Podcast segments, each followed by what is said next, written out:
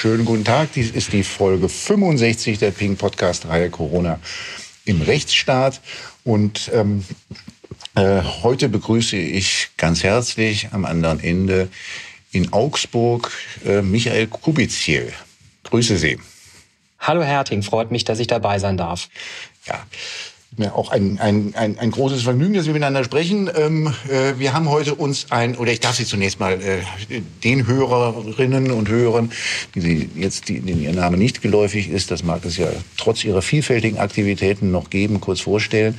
Ähm, Sie sind ähm, äh, Strafrechtsprofessor an der Universität Augsburg, genauer gesagt für deutsches, europäisches Strafrecht, Strafprozessrecht, Rechtsphilosophie und Strafrechtsvergleichung. Da sind Sie schon seit 2017. Ähm, davor äh, in Köln. Und dann haben Sie eine ganze, ganze bunte Palette noch von Sachen, die Sie so zwischendurch gemacht haben. Äh, Sie sind unter, haben unter anderem auch als, als Anwalt und Strafverteidiger gearbeitet im, am Anfang. Ja, richtig. Eine Zeit lang in der von Köln aus gesehen verbotenen Stadt ähm, bei Wessingen Rechtsanwälte in Düsseldorf.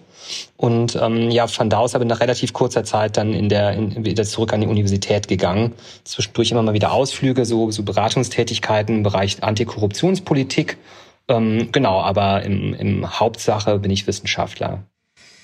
Und Sie haben ja ein unglaubliches Themenspektrum, das habe ich mir auch noch mal vor Augen geführt, irgendwie vom, äh, äh, vom Sportstrafrecht zum Wirtschaftsstrafrecht, wo wir auch gelegentlich schon mal Berührungspunkte inhaltlich ähm, gehabt haben, also bis zu äh, Themen der Sterbehilfe ähm, und dann nicht nur, dass sie, dass sie also bewundernswert viel publizieren, äh, dann sind sie auch noch, das sind, da kennen ja sicherlich auch viele sie her, sehr, sehr aktiv auf den sozialen Netzwerken äh, und da auch sehr meinungsfreudig bei, bei LinkedIn und bei Twitter.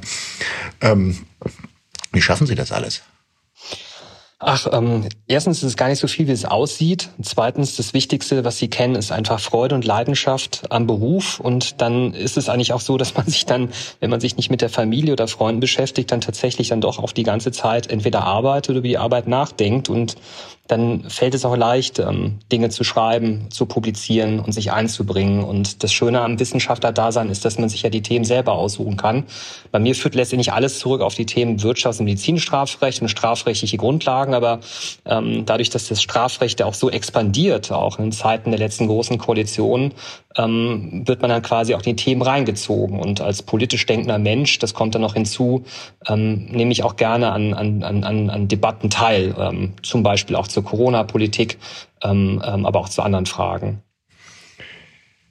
Das ist ja immer noch eine, eher eine Ausnahme, dass Hochschullehrer sehr aktiv sind in den sozialen Netzwerken. Wie erklärt sich das eigentlich, dass man da immer noch so eine Ausnahme Erscheinung ist. Ja, also ich glaube, es gibt eine angeborene ähm, Zurückhaltung, ähm, gerade bei den ähm, Rechtswissenschaftsprofessoren ähm, ähm, ähm, gegenüber dem der Form des dieses Mediums, Twitter, vielleicht auch Instagram wir sind ja doch auch eine etwas kon ähm, konservative Profession. Ähm, dann natürlich auch zu politischen Themen. Ähm, ähm, ähm, man ist ja auch als, als Rechtsberater und Rechtswissenschaftler, ähm, möchte man möglichst flexibel sein. Das heißt also, politische Standpunkte hinter der Person zurücktreten äh, zu lassen, ist das andere und vielleicht auch etwas strategische Gründe, denn einige meiner Kollegen, die vielleicht noch Ziele haben, politischer ähm, Natur oder ähm, an, an höhere Gerichte oder vielleicht sich auch ähm, ähm, Kontakte zur Anwaltschaft oder zu Unternehmen suchen, ähm, mögen vielleicht auch aus strategischen Gründen ähm, sich da zurückhalten. Das möchte ich auch nicht ausschließen. Ist es auch so ein bisschen die Scheu vom schnellen Wort? Dass man vielleicht mal ja, falsch das liegen sicherlich könnte? auch. Natürlich, man ist als Wissenschaftler natürlich auch immer ähm, ähm, natürlich auch in der Verpflichtung, ähm, ähm, wenn man als Wissenschaftler auftritt, äh, ähm, eine möglichst fundierte Meinung zu haben und das nicht irgendein Hot Take zu einem Thema. Das äh, muss ich mir auch immer vor Augen führen, obwohl ich auf Twitter ja nicht als nicht nur als Wissenschaftler aktiv bin, sondern als Privatperson. Andererseits habe ich gerade bei den Kollegen aus der Wirtschaftswissenschaft doch kennengelernt, die Möglichkeit auch längere Threads zu schreiben, Dinge zu erklären und das habe ich mir so zum Vorbild genommen. Und es ist ganz einfach auch so, dass man in Diskussionen bei Twitter, gerade wenn man jetzt ähm, auch mit Journalisten diskutiert und mit anderen Fachkollegen, sich auch eigene Meinungsstandpunkte entwickelt und auch verändert.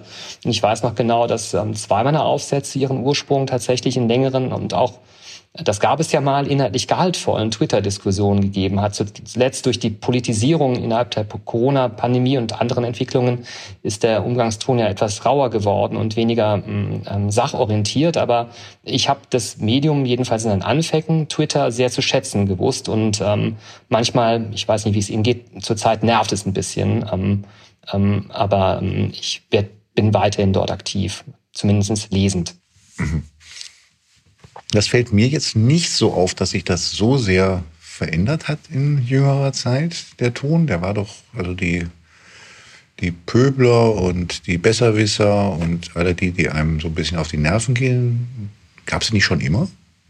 Ja, stimmt. Sie gab es schon immer, aber ich glaube, dass ähm, die konnte man noch ganz gut ignorieren. Ähm, jetzt ist es natürlich auch so, dass sich gerade in der Pandemie natürlich auch, sagen wir mal, unter den ähm, enger verbundenen Fachkollegen oder Followern, äh, Journalisten, Anwälten ähm, es sicher zeitweise Lagerbildung gab. Und äh, da war der Ton vielleicht auch durch die langen Zeiten des Homeoffices hatte ich das Gefühl auch manchmal etwas gereizt und angespannter, als es als es als es notwendig war. Vielleicht ist es auch der aufziehende Wahlkampf. Jedenfalls in meiner Blase habe ich so etwas ähm, Polarisierung festgestellt. Vielleicht verflüchtigt sich das auch wieder ähm, ähm, das wäre jedenfalls zu hoffen, denn ich mag dieses Medium. Es ist halt einfach auch eine Möglichkeit, ähm, wenn man zu Hause sitzt äh, und nicht gerade in Berlin lebt oder in Köln, äh, Kontakt zu einfach wirklich interessanten Menschen aufrechtzuerhalten. Ich meine, oder sich kennenzulernen. Wir kennen es mhm. ja auch zunächst nur von Twitter. Und ähm, es ähm, trägt doch einfach zur persönlichen Bildung und zur Profilschärfung und auch zur Schärfung der eigenen Argumente bei. Also ich hatte ja auch in der Corona-Pandemie äh, durchaus manchmal auch andere Auffassungen als Sie und durch die Diskussion mit Ihnen und mit anderen ähm, hat es auch dazu geführt, dass ich Argumente überprüft habe und auch meine Standpunkte teilweise verändert habe. Also das ist äh, letztendlich wie ein guter Stammtisch idealerweise. Ähm, äh, da zählt halt die Kraft des gesprochenen Wortes und, und die Überzeugungskraft der Argumente. Und wenn man ähm, nicht äh, täglich oder wöchentlich an den Stammtisch gehen kann, an einen gehaltvollen Stammtisch, mhm. so ist es doch bei Twitter möglich, äh, sich mit mit, mit Menschen unterschiedlichster Herkunft auch klug auseinanderzusetzen, zu diskutieren. Und das finde ich, finde ich richtig gut. Ein anderer Ort, an dem man sich auch mit klugen Menschen auseinandersetzen kann, sind die Hochschulen. Und ähm, eigentlich ist es ein bisschen typisch und bezeichnend. Wir machen jetzt die Folge 65 ähm, der Podcast-Reihe. Und jetzt kommt endlich mal ein Thema heran, ähm, was ähm, mir auch sehr am Herzen liegt, nämlich die Situation an den Hochschulen seit März 2020. Wie haben Sie das erlebt? Ich glaube, dass die Tatsache, dass so wenig über die Hochschulen gesprochen worden ist, auch etwas daran liegt, dass, äh, dass das quasi am eigenen Erfolg der, der Hochschulen liegt. Denn ähm, ich muss sagen, die ersten Wochen der Pandemie habe ich so als auch als Sternstunde der, der, der Fakultät, an der ich lehre, erlebt, weil es uns in kürzester Zeit gelungen ist, so wie bei vielen Fakultäten natürlich auch, unsere Lehre in einen Notfallplan zu überführen und digitale Angebote zu entwickeln, ähm, deren technischen Voraussetzungen mir damals gar nicht bekannt war, wie so vielen anderen auch, äh, hatte ich zum ersten Mal mit Zoom und Videokonferenzen dann relativ bald äh, nach dem März 2020 zu tun. Auch die ähm, Studenten haben sehr gut mitgezogen. Ähm, jedem war der Ernst und die Unsicherheit der Lage bekannt und ähm, wir haben dann im, im, in Diskussion mit unseren Studierendenvertretungen auch unsere digitale Pläne weiterentwickelt. Ähm, aber dann kam bei mir auch so ein bisschen das Umdenken, weil als dann Anfang diesen Jahres und vor allem jetzt, jetzt im Frühsommer schon wieder keine klaren Signale gesendet wurden, dass wir mal raus aus dieser digitale Lehre kommen und mehr hin zur Präsenzlehre.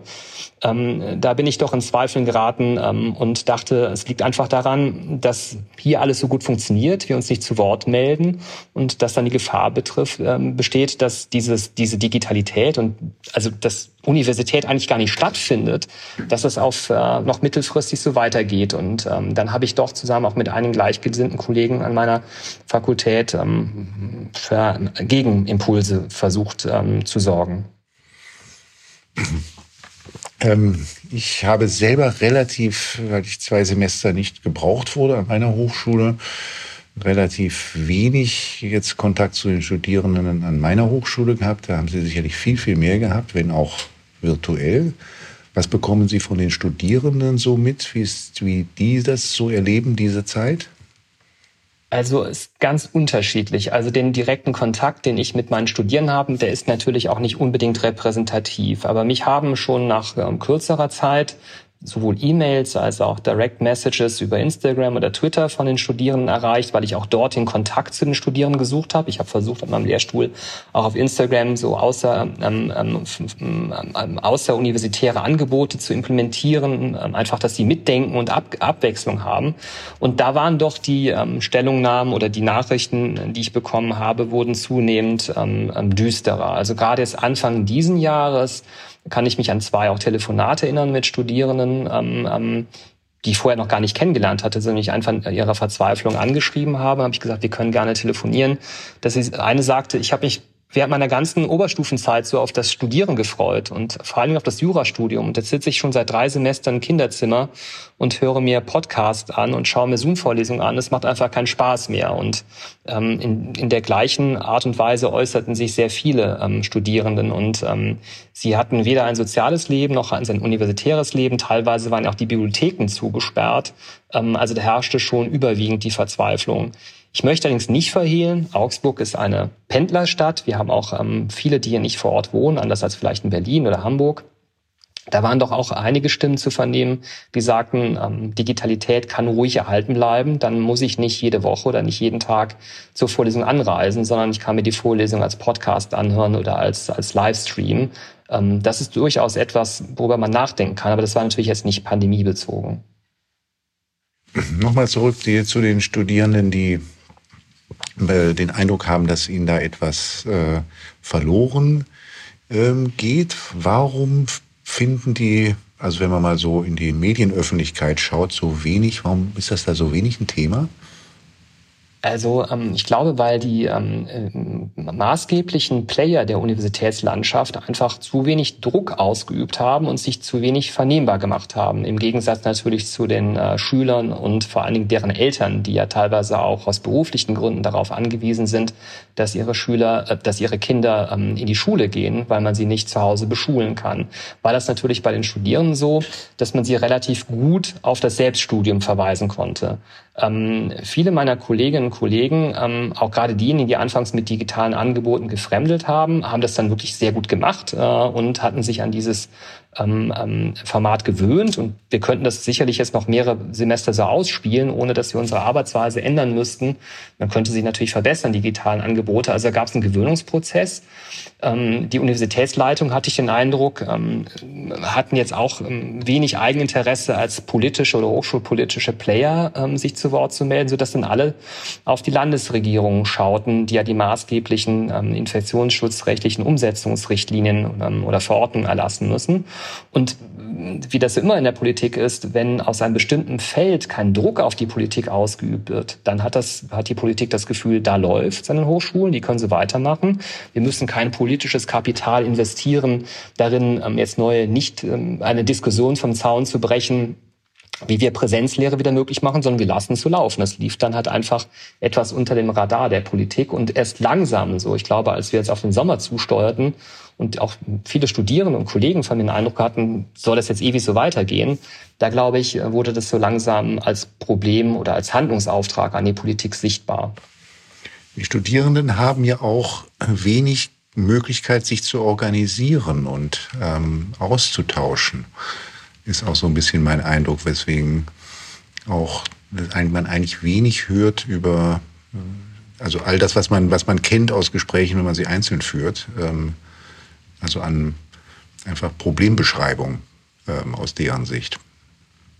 Absolut. Also teilweise kennen die einander ja gar nicht, ähm, ähm, ähm, weil es halt nur schwarze Kacheln gibt oder ähm, ein, ein, ein schemenhaft erkennbares Gesicht.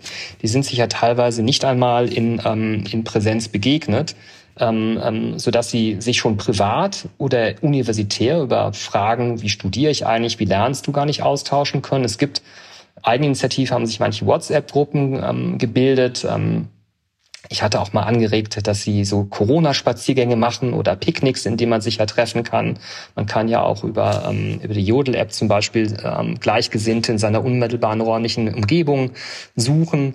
Ich weiß nicht, wie viele das letztendlich gemacht haben, aber so einen unschweren Zugang äh, zu gleichaltrigen, gleichgesinnten Studierenden auf dem Campus oder in Studentenkneipen gab es halt einfach nicht. Und ähm, so ist die halt eben die Folge, dass sie sich nicht nur über äh, Fragen ihres eigentlichen Studiums austauschen können, aber natürlich auch sich nicht so richtig organisieren können und sagen, wir wollen mal was anderes und hallo, uns gibt es und, es geht uns nicht gut, ähm, das drang dann halt teilweise ähm, auch einfach gar nicht so an die äh, Hochschulleitung durch und vielleicht auch noch nicht mal so in der Schärfe an die Fachschaften, obwohl wir hier bei uns in Augsburg eine sehr, sehr, sehr gute Fachschaft haben, die letztendlich, wenn ich das richtig sehe, in Bayern auch so die ersten waren, die sich dafür eingesetzt haben, dass es Impfangebote gibt, dass es mehr Präsenzlehre gibt, aber ähm, das ist, glaube ich, auch nicht überall der Fall gewesen. Wie sieht die Situation mit Präsenzlehre jetzt äh, voraussichtlich in Augsburg aus für das Wintersemester? Also ähm, Präsenzlehre ist grundsätzlich wieder möglich. Allerdings ähm, gibt es die Abstandsregelungen, ähm, die dazu führen, wenn sie uneingeschränkt gelten würden, dass wir in unserem größten Hörsaal, der sonst über 450 Plätze beinhaltet, nur knapp 50 unterbringen könnten. Das heißt, wir könnten praktisch keine ähm, großen Vorlesungen halten. Und auch der Platz, das Platzangebot an mittelgroßen Seminarräumen ist natürlich begrenzt. Jetzt hat die Landesregierung ähm, dankenswerterweise entschieden, dass solange die ähm, äh, Inzidenzwerte, auch ein Begriff, über den man lange streiten kann oder dessen Sinnhaftigkeit man lange streiten kann. Solange die Inzidenz unter 100 ist, ähm, ähm, es möglich ist, in einem Hörsaal 100 Studierende unterzubringen. Wie lange das hält, weiß kein Mensch. Deswegen haben wir uns dazu entschieden, ein hybrides Format anzubieten. Jedenfalls bei den großen Vorlesungen ähm, lassen wir so viele Studierende in Hörsaal rein, wie das rechtlich möglich ist. Es wird aber gleichzeitig eine Live-Aufnahme geben, die man im Internet abrufen kann für diejenigen, die das zu Hause verfolgen wollen. Ähm, und ähm, nur wenige Vorlesungen werden wir als reine Podcast- oder Zoom-Vorlesung anbieten. Ähm, das ist halt so ein atmendes System. Wir, wenn, wenn die Pandemie besser verläuft, als wir erwarten, können die mehr Leute in den Hörsaal reinbringen. Ähm, wenn es halt schlimmer kommt, als wir befürchten, dann können wir ähm, auch das ähm, Präsenzangebot im Hörsaal zurückfahren. Dann lassen wir vielleicht nur 20 rein, weil wir weiter streamen. Also das ist allerdings eine technisch und auch finanziell sehr aufwendige ähm, Format, weil ähm, natürlich auch die großen Hörsäle dafür technisch aufgerüstet werden mussten. Da reden wir schon von ganz anderen Summen und technischen Voraussetzungen als bei dem Umschalten auf Podcast oder Zoom-Vorlesungen. Das war ja relativ kostengünstig möglich. Aber die Voraussetzungen haben wir dankenswerterweise und die wollen wir dann auch nutzen. Das ist jetzt auch schon alles zumindest in die Wege geleitet, dass das technisch auch dann, dass, dass die Technik dafür da ist, dass da die Vorlesungen mitgestreamt werden können?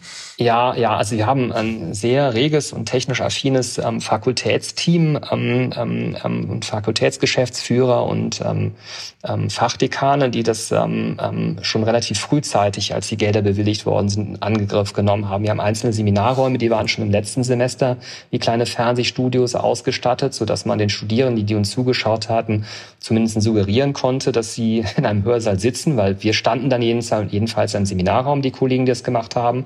Aber das ist jetzt auch in großen Hörsälen möglich. Also das, das, das ist da. Es stellen sich dann gewisse rechtliche Fragen, wenn es darum geht, ob wir diesen Livestream auch ähm, dauerhaft verfügbar machen wollen, das heißt abspeichern wollen. Ähm, aber, aber, aber die technischen Voraussetzungen für einen Livestream, die sind jedenfalls gegeben. Unterstanden Sie jetzt, jetzt im Sommer alleine im, im äh, Seminarraum und dann wurde das gestreamt, was Sie da Genau, also ich habe das selber nicht gemacht. Ähm, ähm, ich habe ähm, ähm von zu Hause aus gesendet und gestreamt, ähm, meine Zoom-Vorlesung gehalten, manchmal habe ich auch Podcasts aufgenommen. Ähm, aber es gab einige Kollegen, äh, die haben sich tatsächlich äh, hier in, den, in, in so eine Art Fernsehstudio begeben. Also es war ein ehemaliger Seminarraum, da stand man einem Katheter. Hinter einem war dann halt äh, das Wandbild einer PowerPoint-Präsentation. Eine Kamera fing das ein und brachte das dann quasi so als Live-Bild dann an die heimischen Computer der Studierenden. Und Präsenzunterricht gab es gar nicht, auch im Sommersemester. Nein, im letzten Semester gab es bei uns, in den letzten beiden Semestern gab es bei uns keine Präsenzlehre mehr. Ähm, teilweise war ja, waren die Universitäten auch wirklich de facto geschlossen. Das heißt, Präsenz war rechtlich ausgeschlossen, selbst wenn wir die Abstandsregelung eingehalten hätten. Teilweise waren ja auch die Bibliotheken geschlossen. Das Einzige, was wir in Augsburg gemacht haben während der ganzen Pandemie, wir haben Präsenzprüfungen abgelegt. Das heißt, die Studierenden haben sowohl ihre Klausuren als auch ihre mündlichen Prüfungen Präsenz abgelegt unter hohen Hygieneauflagen, ähm, die auch gut funktioniert haben. Es war sehr aufwendig ähm, für, die, für die Verwaltung, aber auch für die einzelnen Lehrstühle, weil wir riesige Hallen anmieten mussten und damit auch sehr viel Aufsichtspersonal ähm, bereitstellen mussten. Aber das hat funktioniert. Und der Hintergrund war, dass uns diese digitalen Prüfungen ähm, datenschutzrechtlich suspekt waren. Ähm, sie bilden nicht das normale Prüfungsspektrum ab und wir gesagt haben, irgendwann werden diese Studierenden ja auch Examen schreiben, dann schreiben sie keine, keine Online-Klausuren, sondern Präsenzklausuren. Also wollen wir ihnen, solange das irgendwie möglich ist, auch Präsenzprüfungen anbieten. Und da hat es auch wenig ähm, Kritik von Seiten der Studierenden gegeben. Es hat auch gut funktioniert und sind auch keine Infektionsfälle ähm, während der Prüfung bekannt geworden. Gab es nach Ihrer Beobachtung Besonderheiten bei den Prüfungsergebnissen? Ähm, bislang nicht. Ähm, ich habe jetzt eine Klausur ähm, zurückbekommen, ähm, die scheint, ähm, jedenfalls was das Durchfallen betrifft, ähm, schlechter zu sein als das, was ich in den letzten Semestern bekommen habe an äh, Prüfungs-, an, an, an, an, an Resultaten. Das wundert mich offen gestanden nicht, obwohl ich fairerweise das Themenspektrum schon eingegrenzt hatte, weil ich befürchtet hatte, dass die, ähm, die, die, die, die, die Konzentrationsfähigkeit und die Lernmotivation der Studierenden ähm, sehr stark abgesunken ist. Und wenn sich das bewahrheitet, was ich jetzt in meiner Abschlussklausur so von den ersten Korrektoren als Durchfallmeldung bekomme, dann kann ich das letztendlich nur darauf zurückführen, dass das zutrifft, was mir viele Studierende gesagt haben, dass sie einfach nicht mehr können, weil sie sich nicht mehr motivieren können. Die saßen jetzt anderthalb Jahre in ihrem Kinderzimmer oder in ihrer verwaisten WG, haben Fernsehvorlesungen angeschaut und mussten dann, wenn sie dann quasi schon dumm geschaut waren, ja, von den ganzen Zoom-Konferenzen, ähm, zur Abwechslung in Anführungsstrichen dann noch digitale Skripten lernen und ähm, da muss ich ehrlich sagen, hätte ich auch Schwierigkeiten bekommen, als Student mich nach anderthalb Jahren noch zu motivieren. Und das ist meine Befürchtung, dass sich das ähm, eben halt auch ähm, in, den, in, den, in, den, in den Prüfungsergebnissen niederschlägt. Und wenn das noch lange dauert, werden wir sicherlich auch das Problem dann irgendwann in den Staatsexamina haben. Das ist ganz klar. Ich weiß nicht, ob es Ihnen begegnet ist. Mir ist auch begegnet die Sorge bei Studierenden, dass sie mal eines Tages als die Generation Corona auf dem Arbeitsmarkt dastehen, die halt nur mit, äh, also die halt nicht wirklich unter ähm, realen Bedingungen studieren konnte und damit im Nachteil ist. Ist Ihnen das mal begegnet?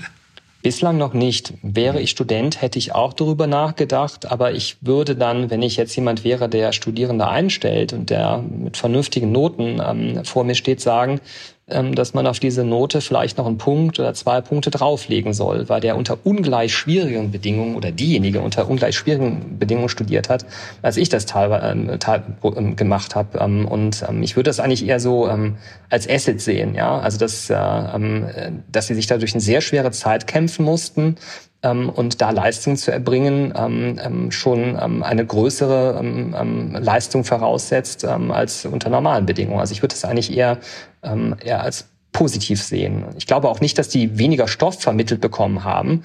Ähm, ähm, wir machen alle den gleichen Stoff. Ich weiß auch gar nicht, ob die so wenig, viel weniger verstanden haben. Es ist halt einfach, ist die Motivation dann halt weg. Und ähm, ähm, das ist, glaube ich, ein ganz menschliche, ähm, ähm, menschliches Phänomen. Mhm. Die, wie sind denn die Haltungen, ähm, jetzt wollen wir nicht da, da notwendig jetzt von Ihrem engeren Kreis sprechen, aber was ist nach Ihrer Beobachtung die, die Haltung, Haltung der Lehrenden eigentlich zum Thema Rückkehr zur Präsenz? Also ich glaube, der größere Teil meiner Kollegen, ähm, und zwar jetzt nicht nur in Augsburg, sondern ähm, auch an anderen Universitäten, vermissen auch die Präsenzlehre. Ähm, es macht uns ja auch keinen Spaß, äh, im heimischen Homeoffice vor Kacheln zu sitzen und oder Podcasts aufzunehmen. Nicht Podcasts, wie wir das jetzt tun, sondern Podcasts, wo wir einfach nur einen Tonfile besprechen und nicht mal wissen, wie die Studierenden darauf reagieren.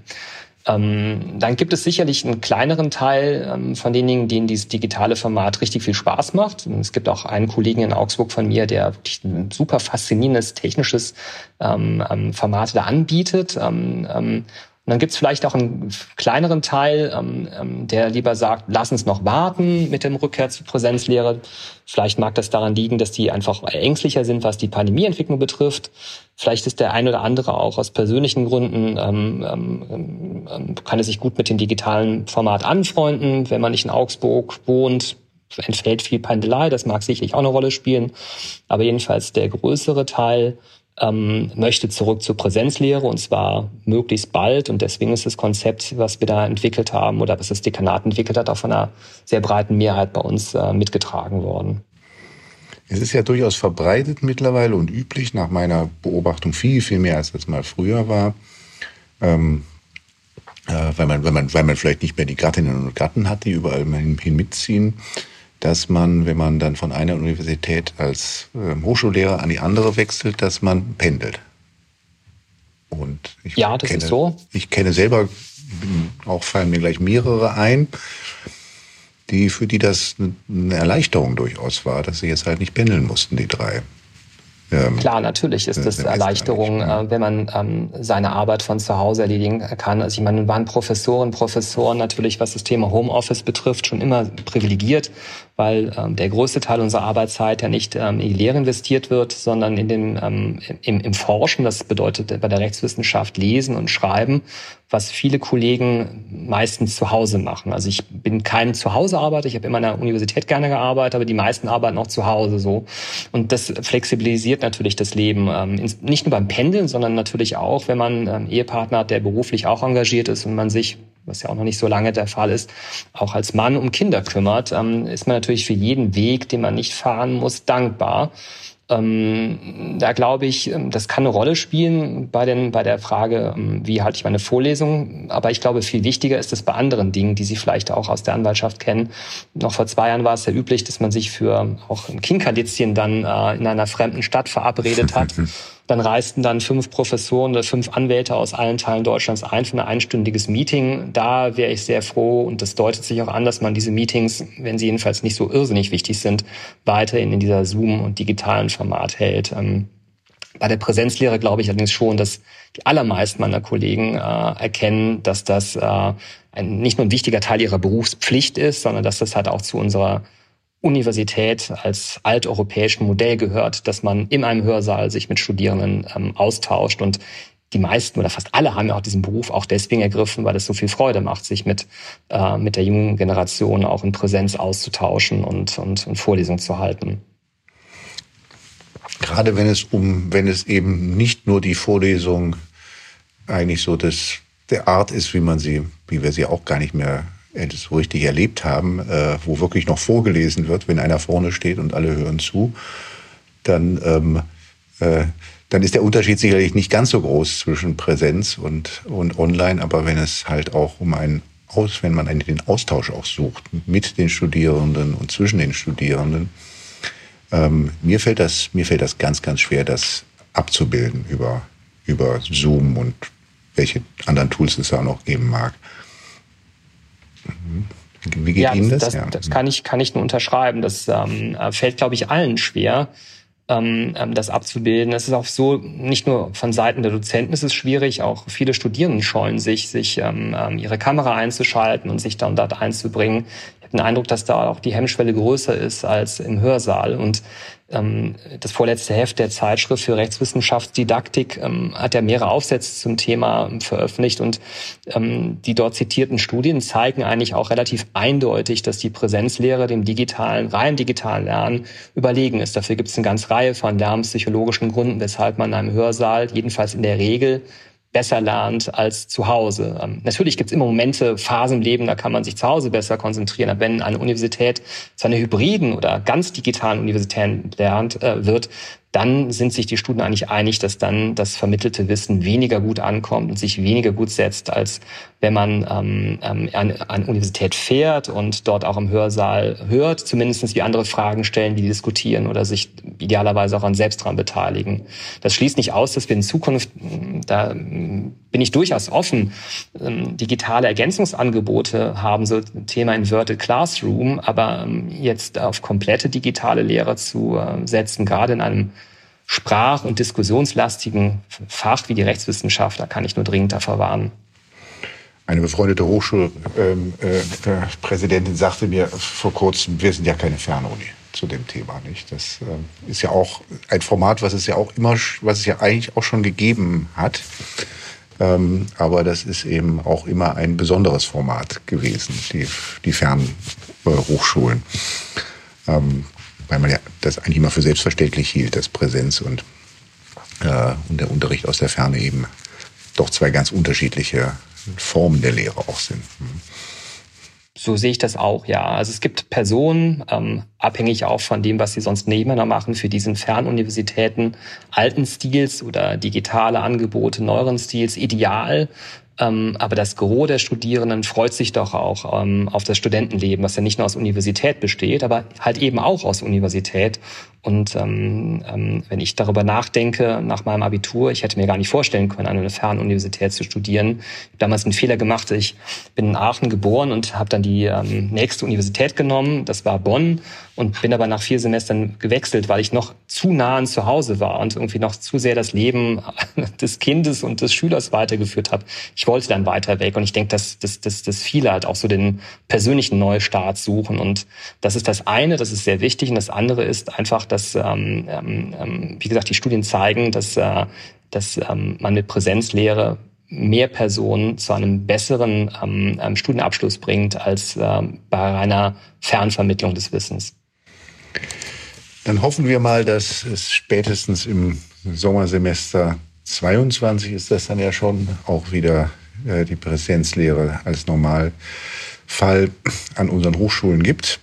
Und äh, wenn es dann wenn man da mal einen ganz optimistischen Ausblick macht, dass dann von dem Digitalisierungsschub, den die Universitäten ja zweifelsohne jetzt bekommen haben, dass da auch einiges übrig bleibt, was dann auch die, ähm, den Hochschulen ein bisschen auf die Sprünge hilft, äh, da auch noch äh, durch auf, auf, auf gute Art und Weise die Präsenz durch Digitales äh, zu ergänzen.